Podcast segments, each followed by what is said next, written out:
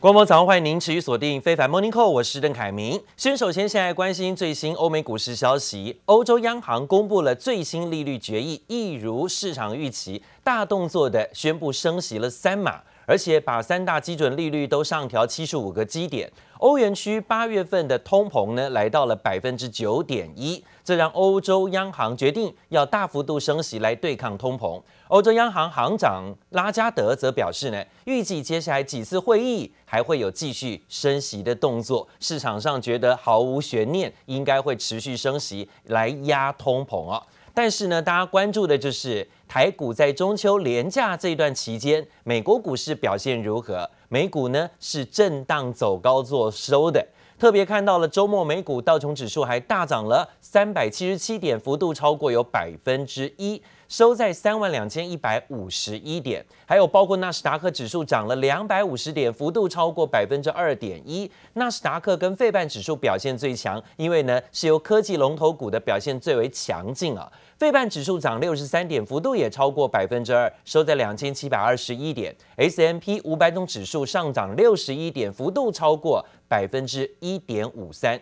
美国股市震荡走高，其实在周末联准会官员啊。再次的有释放出比较鹰派的谈话，但是呢，可以看到美国股市对于这些鹰派谈话，好像啊打了预防针一般的越来越淡定了哦。特别是呢，在乌克兰收复乌东重要城镇这个枢纽城镇，乌克兰总统泽伦斯基说，这是呢俄军吞了败仗。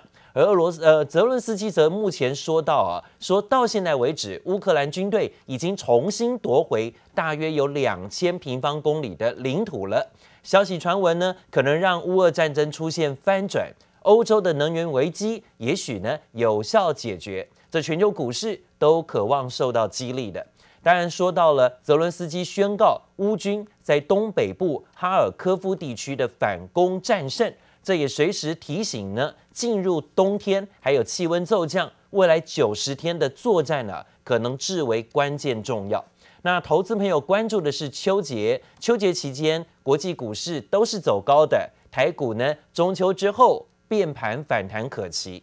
这个礼拜要特别注意的就是十五号台股呢，要看到台积电的除息，每股配发二点七五元，台股喜迎。中秋节后的大礼包，这也让市场期待台积电有机会啊秒填席的行情可能又会出现。特别是呢，先看看台积电能不能够收复五百块钱大关。历次统计可以看到了，在按照二零一九年之后啊，台积电季季配息，前十二次的经验当中就有高达八次是一次呢完成了一日填息，最近呢更是连五次啊。单日就填息达阵了，台积电的除权息行情都十分诱人。当然，看看美股啊，是劲扬走高，在中秋变盘之后，周线收高的行情止住了三周连跌的走势。秋节期间美股上扬，让节后的台股变盘条件变得更好了。按照历史经验统计呢，上涨几率是后五天涨率有高达七成，后十天涨率高达六成。其实。变盘涨率可以期待。纽约证交所收盘钟声响起，美国联准会政策方向并未改变，升息为金融市场带来的震荡逐渐钝化。美股周五开高走高，道琼工业指数大涨三百七十七点，收在三万两千一百五十一点；标普五百涨幅逾百分之一点五，以科技股为主的纳斯达克指数上涨两百五十点，收在一万两千一百一十二点；费城半导体指数也大涨逾百分之二。Well, let's start where we saw strength, and that was in IT, communication services. And energy. Starting with some big names there Microsoft, Apple, in the IT and communication services, Facebook, parent Meta, and Alphabet, parent of Google, uh, all showing some strength. And take a look at a couple of the oil names as well, up over 2% for che- uh, Chevron. So good gains there. 美股本周终于终止连续三周下跌的态势，道琼周涨百分之二点六六，标普涨了百分之三点六五，纳指表现亮眼，周涨幅高达百分之四点一四，费半一周以来也大涨了百分之四点七一。而苹果新机预购的带动下，加上科技股带领多头持续攻坚，盘面上焦点个股包括五大科技股强势领涨，苹果上涨百分之一点八八，Meta 上涨百分之四点三七，Alphabet、亚马逊与微微软涨幅都超过百分之二。而能源股向好，就连股神巴菲特也提高西方石油的持股。最新数据，波克夏持有百分之二十六点八的股权，相较于一个月前约百分之二十，明显增加。西方石油也在周五收盘上扬百分之一点五八，以每股六十五点六一美元作收。而紧接着在下周还有许多重要经济数据公布，牵动着金融市场的走势。On Tuesday, the NFIB Small Business Index is out. All eyes will be on the Consumer Price Index, where investors will get a sense of whether the Fed's rate hikes are taking a bite out of inflation. On Wednesday, we'll get a read on wholesale inflation with the Producer Price Index. Another look at the state of the consumer on Thursday with August retail sales on tap. 市场投资人紧盯周二，美国公布八月消费者物价指数 CPI，也是联准会本月底召开会议前最关键的通膨指标。记者周田利、万俊良综合报道。而讲到这件事情呢，让今天市场也格外关注，因为呢，乌俄大战呢进入第两百天了啊，乌克兰军队的反攻之势传出捷报。这几天之内呢，传出收复了东北部的几个关键地区，大量的失土，也重新掌控了乌东战略的重镇。这是俄军从二月从基辅仓促的撤军以来最大的败绩啊，可能成为了乌俄战局的重大转捩点。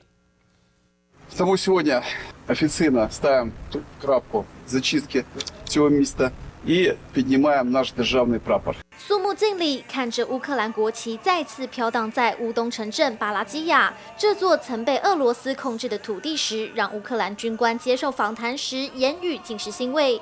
乌克兰东北战事告捷，总统泽伦斯基更宣布，乌克兰已经重新夺回大约两千公里的领土。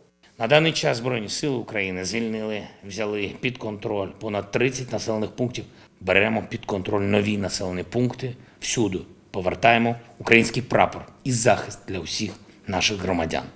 泽伦斯基补充，俄军选择逃跑是正确的决定，并强调占领者在乌克兰永远没有立足之地。据了解，这次乌军能够快速反攻，是采取了声东击西的战术，先在南部吹起反攻号角，把俄军引到南部；实际上则进攻东北部，让俄军措手不及，夺下俄军的主要基地伊久姆，还有俄军后勤补给的铁路枢纽库皮扬斯克镇，让莫斯科宣布撤军。Для достижения заявленных целей специальной военной операции по освобождению Донбасса принято решение перегруппировать российские войска, находящиеся в районах Балаклея и Изюма, для наращивания усилий на Донецком направлении.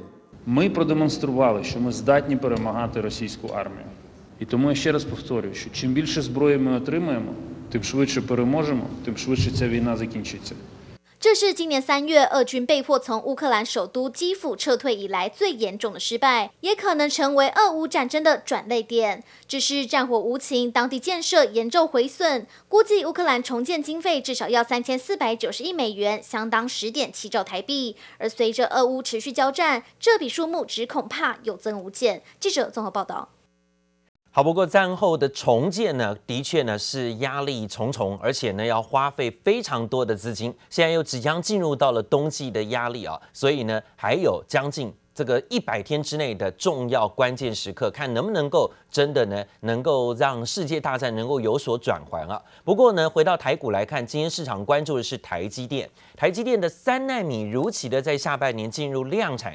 二纳米的研发超前部署，成了今天市场的头条大事。除了是台积电第一个纳米成片的电晶体架构制程，这也会是业界首度采用高数值孔径的磁极紫外光微影技术的先进制程节点。这进度可望超过三星还有英特尔。台积电这几年呢维持强势的成长动能，下半年就算消费性电子需求疲弱，半导体生产链进入库存调整，但是公布的八月合并营收还是有两千一百八十一亿元，创历史新高。对于下半年产能是深具信心。台积电呢也重申二纳米的开发符合进度，预计啊在二零二五年会做量产。特别看台积电呢，这个礼拜的大事，市场呢也认为是不是有喜迎大礼包的机会？它十五号礼拜四要除息，每股配发二点七五元，台股啊也算喜迎中秋节后的大礼包。市场因为呢认为台积电的评价还有基本面、题材面都有利多。有没有机会秒填息？说不定呢，行情是备受期待的，有买盘的卡位，行情可能会在节后立刻的归队。当然呢，是不是能够先回到五百块钱才是重要的观察。现在差距二十五元，收在四百七十五块。上个礼拜四涨了二点五元啊。当然呢，能不能够收复五百元，让台股能不能够回到一万五大关，是个反攻关键的重要点。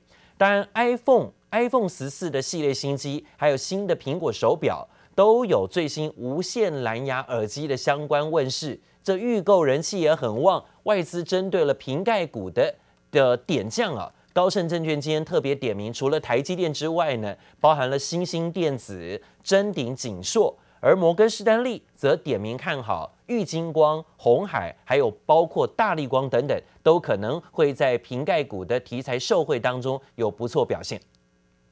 另外呢，则看到了最新消息，这说到了美元。美元指数呢，有没有持续的在冲高呢？上个礼拜五啊，美元指数其实从二十年的高点出现了回落哦，这也让啊现在包含了亚洲货币的部分呢，原本的想呃贬值，现在稍微的有一点点止跌的条件了。目前看到了美元指数已经出现从一百一十的位置点高点稍见拉回整理，回测到接近快到月线这个位置点了。美元指数没有像之前这么的强势。那市场恐慌压力呢，也减轻了许多。目前看到日本，日本可以说是持续看到日元贬值哦。日本当局呢，试图发动干预的措施。美国前财政部长桑莫斯认为，美元还有升值空间，认为日本的政府逐贬效果是很有限的，日元恐怕还会贬到底。桑莫斯受访时说呢，美国不必仰赖高额的进口能源支撑国内产业，强大的基本盘，各国资金还是源源不绝流入美国，因此呢，看好美元持续会走升。而日本大和证券的经济学家也认为，日元的贬值啊，主要在于美元走强，日本央行其实没有干预的必要，甚至效果不彰。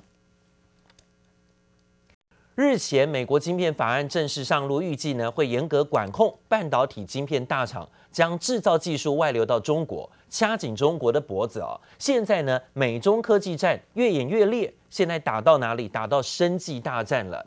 根据最新消息说，美国总统拜登又要签署一项行政命令，要提振美国生物制造业。根据彭博的报道，这项新的行政命令范围涵盖了有药品、器官组织。生质能源还有食物的领域研究，将预计呢会加强美国国内的生物制造基础建设。那压低的是生技商品的价格，目标是要减轻对中国产品的依赖。先前呢，新冠肺炎疫苗的开发成功，也提高了白宫对于生物科技领域的信心。预计呢，未来持续要投入投资，也会带动美国跟这个相关在生物制造领域的。领导地位，现在看起来，美国可能会签署这项行政命令，从半导体晶片大战掐住中国脖子，目前呢，战打到了生技科技大战了。这对台厂来讲，会不会有相对的受惠题材条件，也让市场关注。再说到是英特尔，英特尔布局全球，在俄亥俄州投入了两两百亿美元，建设大型的晶圆制造基地。最新消息是，上个礼拜周末呢，动工，现在开始进行动工典礼，未来会聘请三千名的员工，计划在二零二五年投入营运。美国总统拜登也出席现场，宣传晶片法案通过的效果，也强调美国制造已经从口号化为了实际行动。That made in Ohio and made in America is no longer just a slogan. It's happening. Because I signed into law the CHIPS and Science Act, we're accelerating the progress. 美国晶片法案通过后，多家科技大厂都迈出重要的一步。像是英特尔，早在之前就大手笔砸下两百亿美元，约合台币六千一百七十三亿元，要在俄亥俄州哥伦布区建立新晶圆厂。但在六月时一度延后动工，就是因为当时美国的晶片法尚未通过。而如今已经生效的晶片法，可提拨五百二十亿美元奖励半导体的公司在美设厂，也让英特尔再一次上紧发条，举行动工 we made it. But today, this is also a testament to the power of public and private coming together. And I'll tell you, the passage of the CHIPS Act the most seminal piece of industrial policy legislation from World War II, we all together deserve to celebrate this moment. 英特尔将在占地一千英亩的土地上新建两座晶圆厂，而这项投资案最终规模上看一千亿美元，目标是要打造全世界最大的半导体生产据点。基辛格就表示，二州厂将创造三千个就业机会，同时也宣布投入一千七百七十万美元来培育人才。这对制造业已经低迷数十年的二州来说，无疑是注入一股新血。The United States now wants to up its percentage of manufacturing in supply, whether it's driverless cars, precision agriculture, new medical devices. And so to do that, we have to make sure that the ecosystem of chips is here in the United States. 今年在制造业领域宣布在美建厂或是投资的专案高达数百项之多。根据市道机构显示，更有高达百分之九十二的企业高层保持着积极回流的态度。在中国制造业务高层也有百分之七十九准备在部分的业务计划在三年内迁回美国，还有百分之十五则正在评估当中。可见从川普到拜登都高喊着美国制造，现在企业正大量的从海外回。回流渴望为经济前景带来正面效益。记者陈湘婷、黄金峰综合报道。好，这个周末市场上关注 iPhone 十四在中秋连假前夕发表，而且在上周五正式的就做预购，这个礼拜五就可以全球开卖啊。台湾也列入了首波开卖市场，五大电信公司预购很火热。中华电信呢，上个礼拜四下午开放网络预约啊，就一下呢都额满了。而台湾大哥大也是哦，上周五呢开放预购，热购程度也超乎预期，网络门市甚至是全数的预购完毕啊。当然看到 Pro 的版本更在五分钟之内就预购一空，但是呢也看看呢、在新机亮相之后推出新一系列的功能，在中国市场的部分呢，看起来果粉也难以拒绝。早在发表会前一周，中国黑市就出现了有所谓的山寨 iPhone 十四 Pro 的相关产品流窜，引发了业界热议，北京中关村的水货市场订单量也相较于 iPhone 十三也是翻倍成长。